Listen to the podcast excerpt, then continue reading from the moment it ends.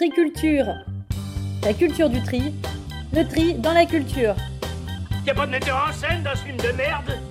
Tac, tac, tac, une case vous en amène à une autre. Quand vous arrivez à droite de la feuille, on vous emmène à la ligne d'en dessous, jusqu'au bas de la page. Tu verras comme elles sont jolies les toilettes dans ce musée. Le film La pièce rapportée d'Antonin Perrette Jaco.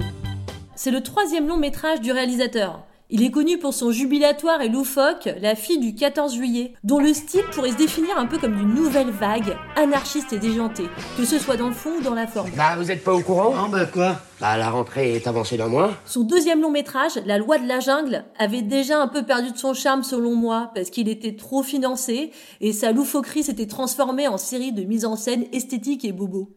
Dans la pièce rapportée, on retrouve une nouvelle fois en tête d'affiche Anaïs Desmoustiers. Quand on regarde les devantures de cinéma, j'ai un peu l'impression d'être dans la bibliothèque des Martines.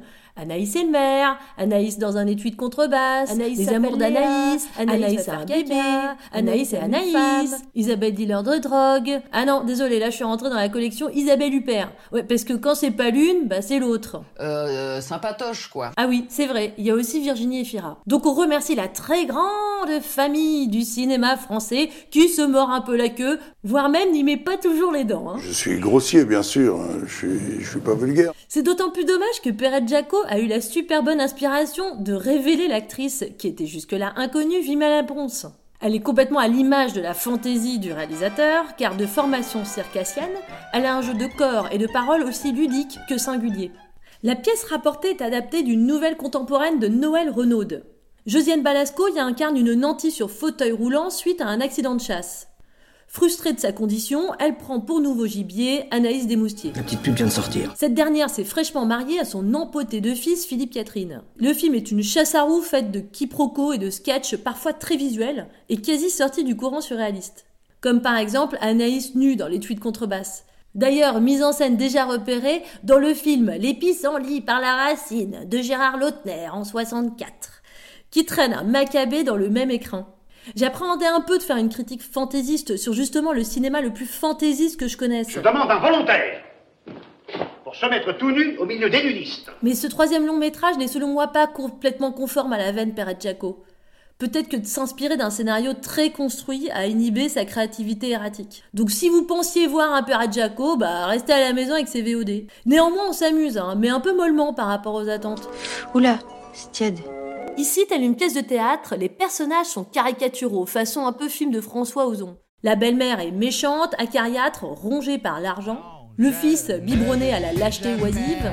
La belle-fille de classe sociale modeste, aux mœurs très libérales, ça donne au premier venu comme au second. Car cette dame n'a pas le droit de disposer d'elle-même. C'est moyenâgeux. L'amant, ce sera William Legbill, qui brille par son flegme et l'abyssal vide de son regard. Il joue tellement bien le couillon paumé qu'on se demande même s'il s'est pas trompé de plateau de tournage.